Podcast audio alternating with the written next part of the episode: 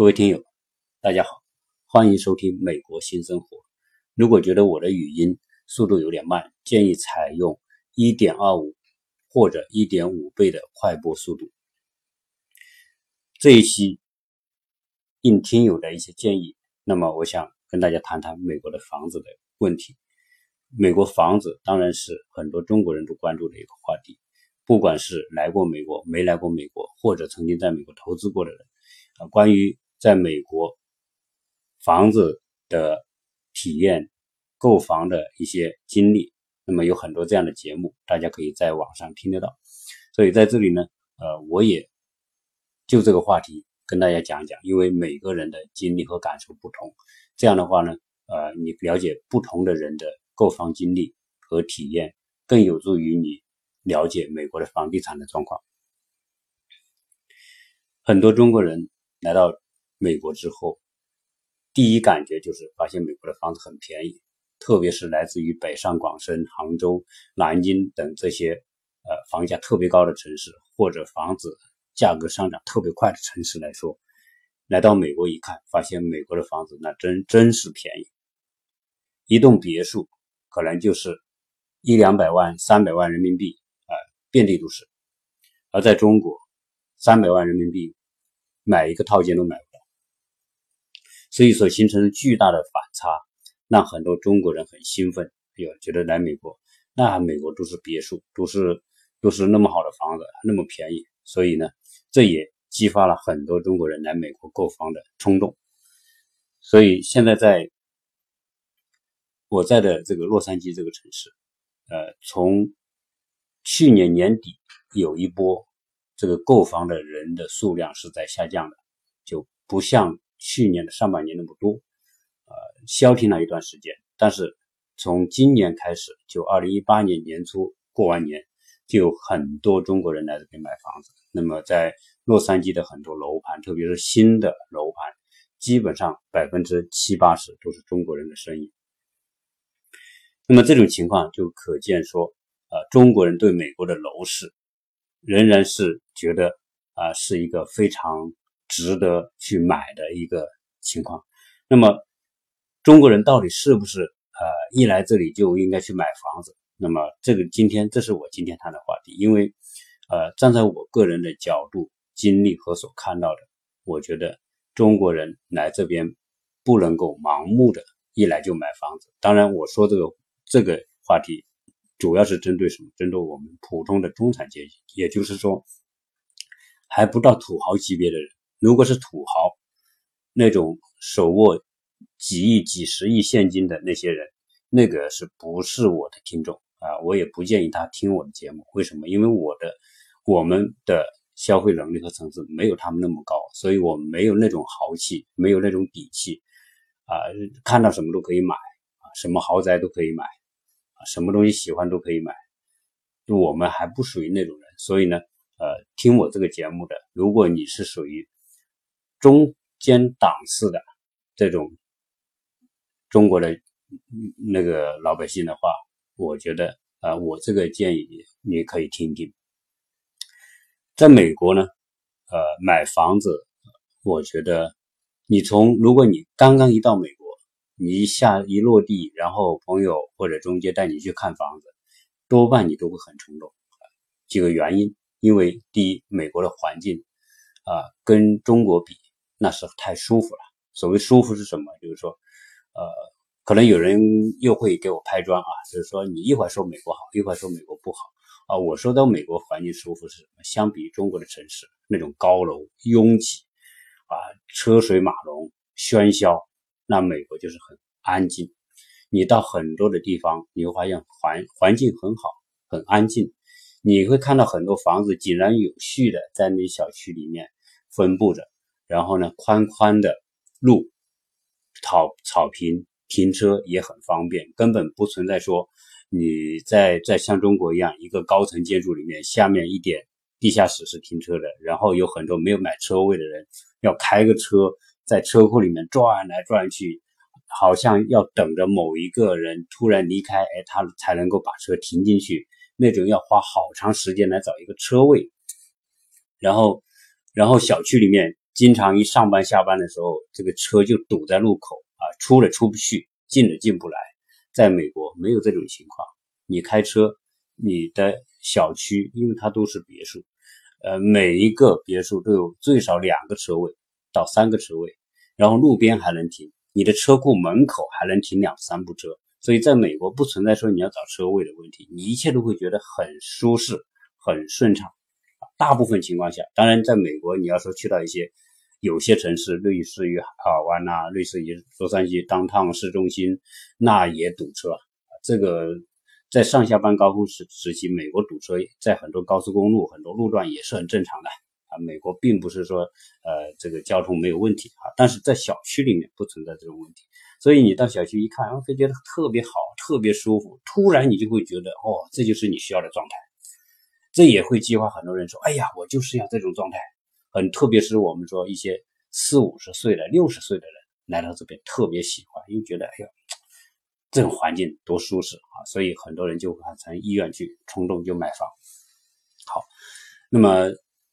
我想在那中国来这边买房的这种冲动性买房的比例应该是相当相当高的。那么冲动性买房有没有什么后果？有没有什么对我们不利的地方？或者是说冲动性的购房会不会这种投资会导致亏损或者是吃亏啊？我想这个是我想今天想谈的重点。每首先说，呃，你来到一个地方，你是不是就注定你是喜欢这个地方啊？我觉得是不一定的。首先说，对于一个地方的第一印象和你住下来之后的了解，可能是两个概念。你第一印象只可能看到某一个点，正好这个点是你喜欢的，那么可能你就特别喜欢，可能就是你就排除了对其他问题的考虑，然后决定去买一个房子。但是我要说，美国可是一个特别大的国家，美国的国土的有效使用面积比中国要大得多得多，但是美国的人口只有中国的四分之一，所以换句话说，美国真的是一个。地多人少的国家，美国的城市也是千差万别，然后每个城市都有一些自己的不同的一些文化特点。所以，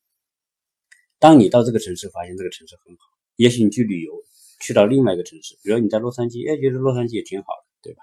啊，但是洛杉矶特别大，洛杉矶华人多啊，等等这些情况。呃，你你也会发现啊，洛杉矶有些地方治安也很不好。但是你突然去到某个城市，你可能去到什么东部的一些城市，哦，你会发现东部城市这些是很好啊。为什么？因为东部的东部的那些州、那些城市，它的历史久。西部洛杉矶历史很短，洛杉矶整个历史有一百多年，从淘金热开始到西部大开发一百多年，所以它的历史相对来说沉淀是相对比较少。而在东部，它从殖民地开始，可能三四百年的历史，所以东部有很多建筑是很古老的，可能就是几百年的三两百年、三百年的建筑，在东部是比比皆是。所以你很多人就喜欢东部，到华盛顿呐，到纽约啊，到波士顿呐，哦，一看，哎呦，这个是人欧美的感觉，特别特别有文化感，很有有有沉淀感，所以也有很多人就喜欢那里。啊，有人到佛罗里达，哎呦，佛罗里达真是阳光地带，那到到处是鲜花，然后是海滩，然后环环境优优美的不行。你会发现那里很好。那么可能你到哦达拉斯，你以为达拉斯很好？达拉斯经济繁荣啊，活跃啊，是吧？这个达拉斯是呃全美这个人口啊人口很多的地方啊。那么你华人也很多。啊，那里房价又特别便宜，那比洛杉矶也便宜一半不止啊！那你会发现那里这么好，所以你看，你你到我说的举这些城市哈，你到西雅图啊，北京遇见西雅图，多么的美，晚上夜晚多么的美，然后环境多么的美。美国那么多的城市，美国东部几百年的历史，西部一百多年历史，它造就不同的城市，每一个城市都有一些让你吸引你的地方。所以当你去美国旅行的时候，你会发现，哦，原来美国每个城市都有吸引吸引你的地方，所以这就造成说，美国可以让你选择或者你会喜欢的城市特别多啊。那这也是说，我到我在美国，我遇到很多不同的人，当然很多是华人，也有白人啊。我就问问他，你在美国呃住过哪些州，住过哪些城市？他们都会告诉我啊，我可能是从纽约来的，我可能是从达拉斯来的，我可能是佛罗里达来的，我可能从西雅图来的，我是旧金旧金山来的。就在洛杉矶居住的这些人，他很多是在别的州居住过啊。那么他们为什么要换换地址呢？那有很多原因，那有可能是因为工作的原因，我换工作了啊。有可能是气候的原因，哎呀，那个东北美国纽约太冷了，西雅图太阴阴冷潮湿了啊。那么东中部夏天太热了，是吧？内华达沙漠、亚利桑那这都是特别热啊。种种原因，大家都会导致说不停的这种呃移动和搬迁啊。所以美国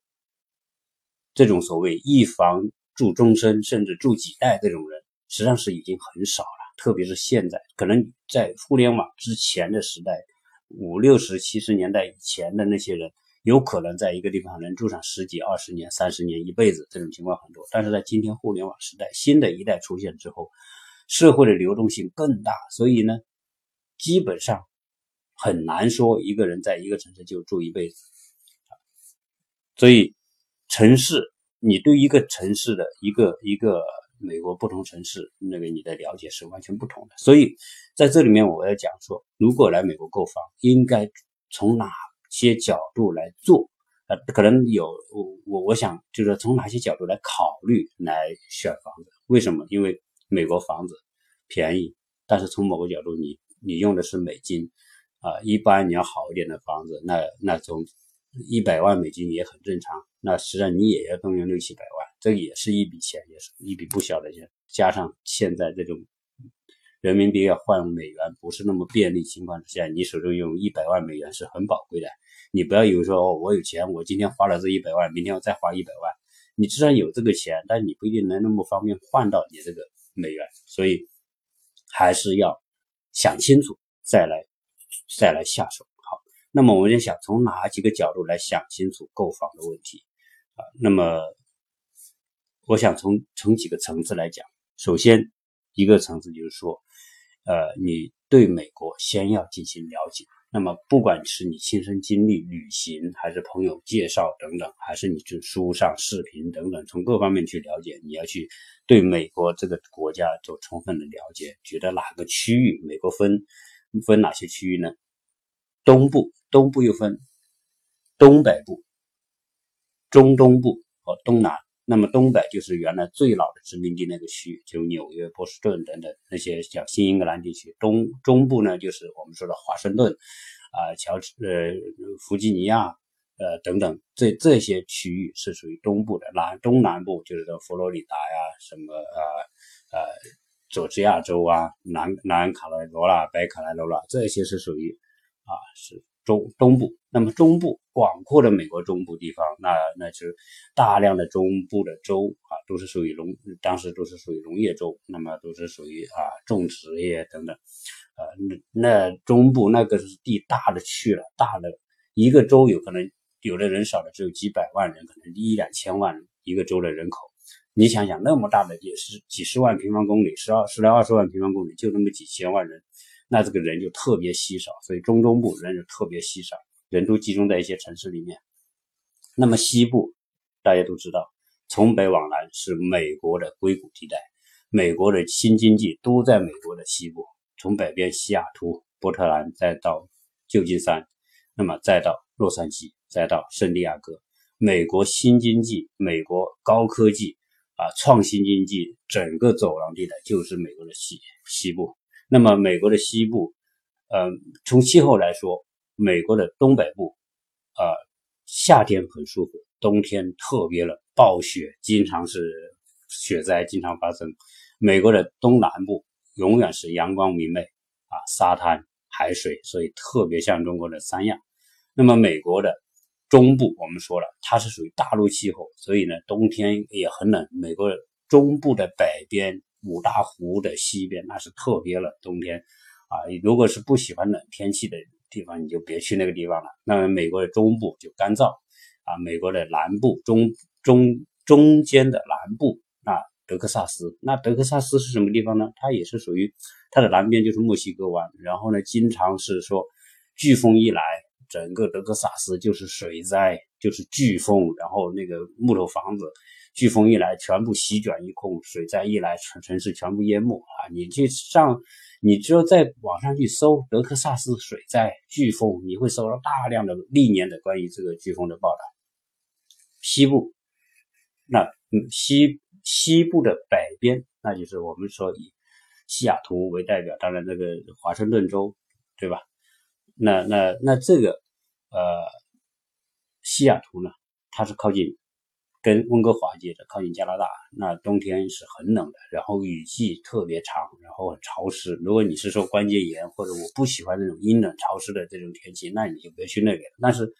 但是西雅图的这个风景很美啊，雪山，你看看到，你可以远远看到雪山，然后下雨之后的雾云雾缭绕的感觉，然后清新啊，绿化很好，哎，你觉得它，所以你看它气候。它阴冷，但是它风风景很美。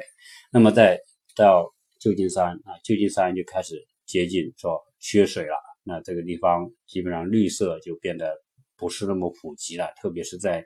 整个的漫长的夏季到秋季都是黄黄的一片。你看到山上全是黄的，根本你看不到青山绿水哈，你看不到青山，看到是黄黄色的山头。啊，到洛杉矶更不用讲了。洛杉矶和圣地亚哥，那就靠近美国的沙漠区，西部远靠西部远海，那么但是它属于沙漠区，你也看到也是黄草，那个山头全是黄的，啊，你基本上看不到这种说森林茂密的感觉。你看每年山火就烧，就是因为它干燥。好，我大概的讲一下美国的这个整体的环境，啊，那么你要去了解哪个区域气候。最关键是气候的因素，你喜欢啊？因为每个人不同的年龄，年轻人我是无所谓，那老年人，老年人都不愿意住到寒冷的地方，所以在佛罗里达和洛杉矶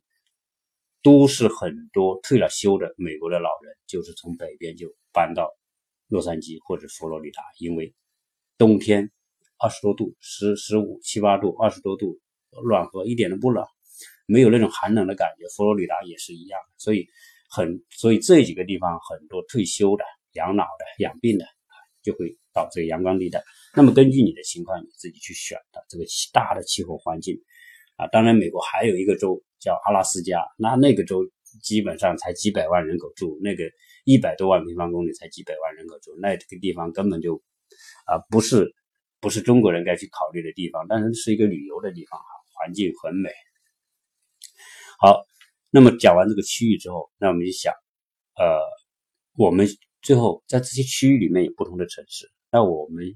选择你选择好你的喜欢的区域之后，那么你在这个区域里面再找找城市，啊，因为每一个区域城市也特别多，那么每个城市的历史也不同，你它的人文环境变化，啊，它的这个人传统以及人口结构，呃，经济活跃程度，那么当地的这个房价。和教育，每个城市还是千差万别的。这个时候呢，你就得去对，如果你选中区域，那么你就在这个区域里的哪些城市，你认真的去做一些研究啊。网上现在我觉得网上是可以解决大部分的你实地考察的这种这种代替你去实地考察，因为很多都是普通老百姓的一种一种感受，你可以去了解。那么，呃，美国的城市，你你看到有历史很长的，历史很短如果你喜欢历史，喜欢那种，呃，文化沉淀，你去东北部，我刚才讲的新英格兰地区，纽约、波士顿，啊，那些那些那些地方，罗德岛、马萨诸塞这些州啊，你去看看纽约，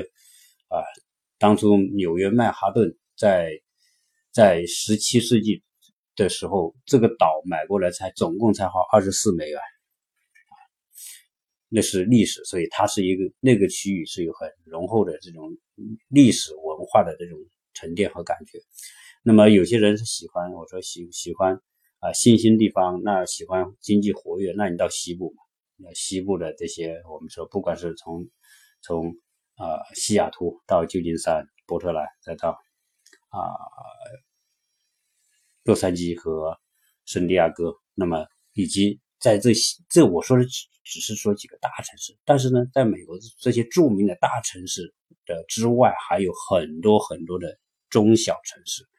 特别是美国是一个是由小城市组成的国家，所以实际上来说呢，你基本上选择一个区域，比如说我选择洛杉矶中心区，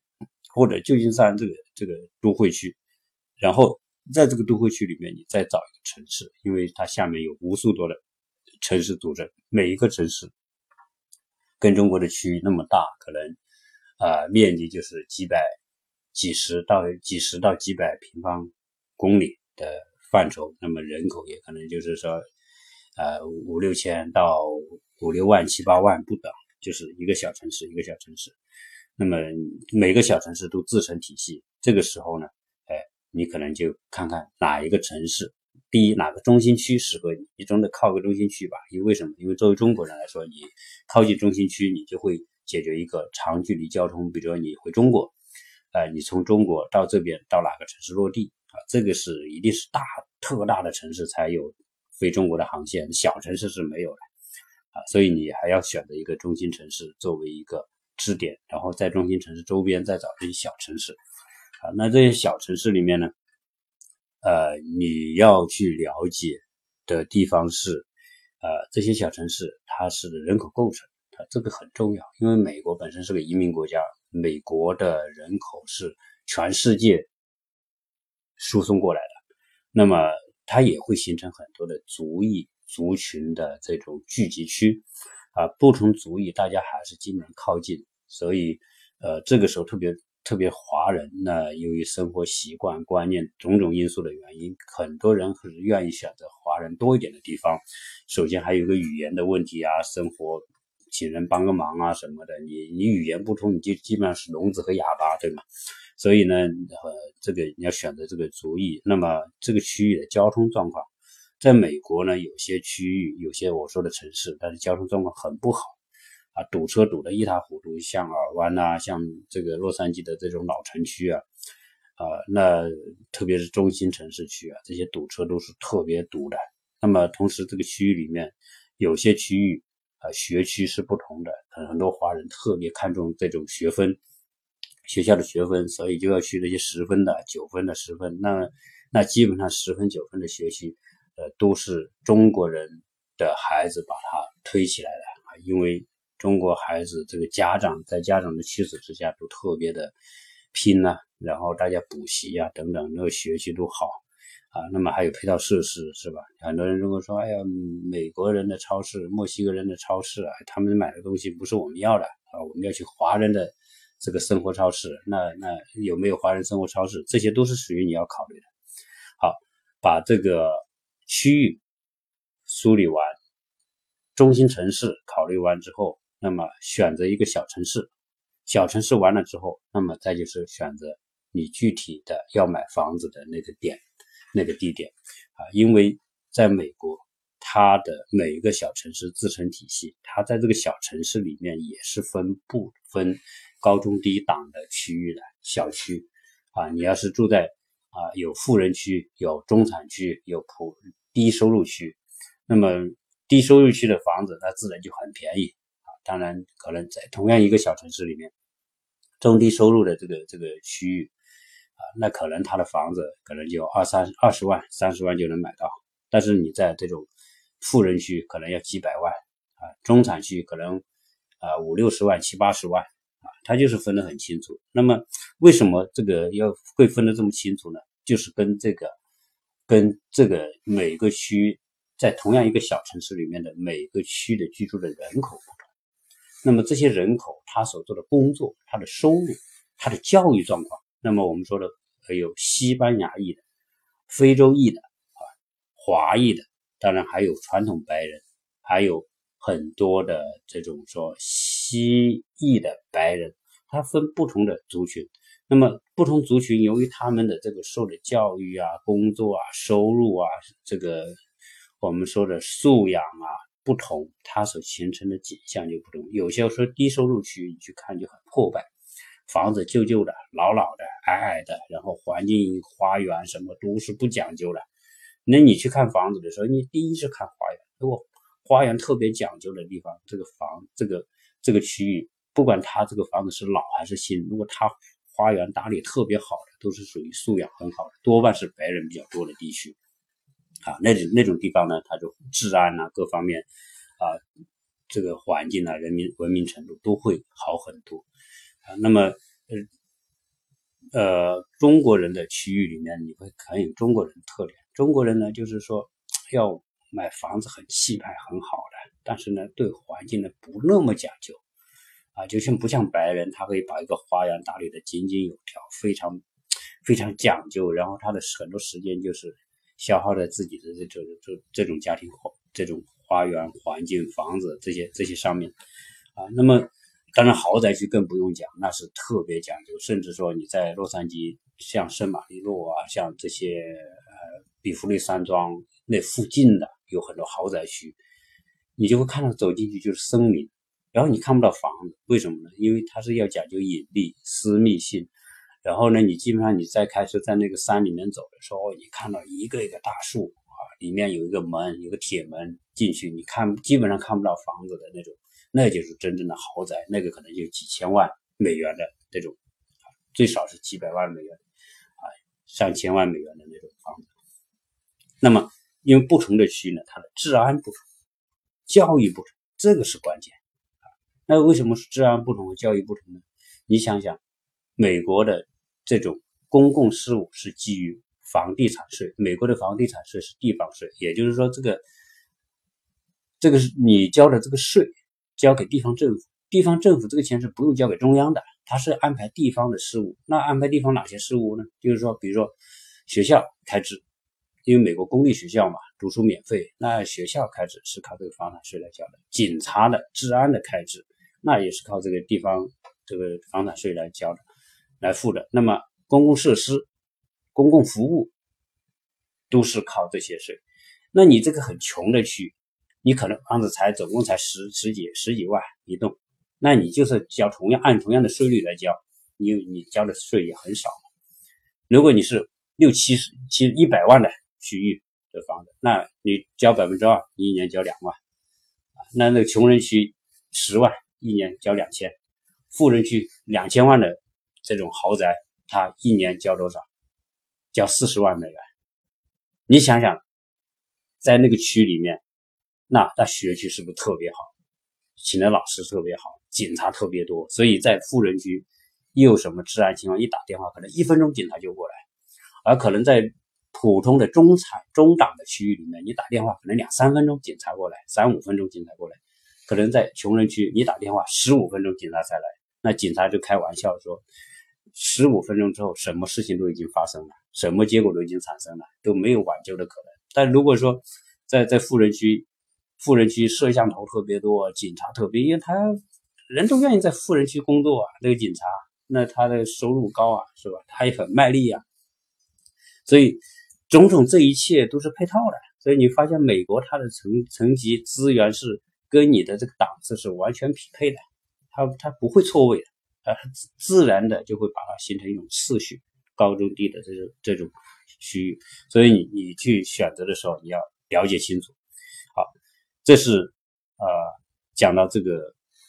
大的区域的选择。那么，因为后面呢还有一些内容要讲，就是讲如何不吃亏。那我想，在下一期，呃，分下一期再讲。那么这一期呢，就暂时说到这里。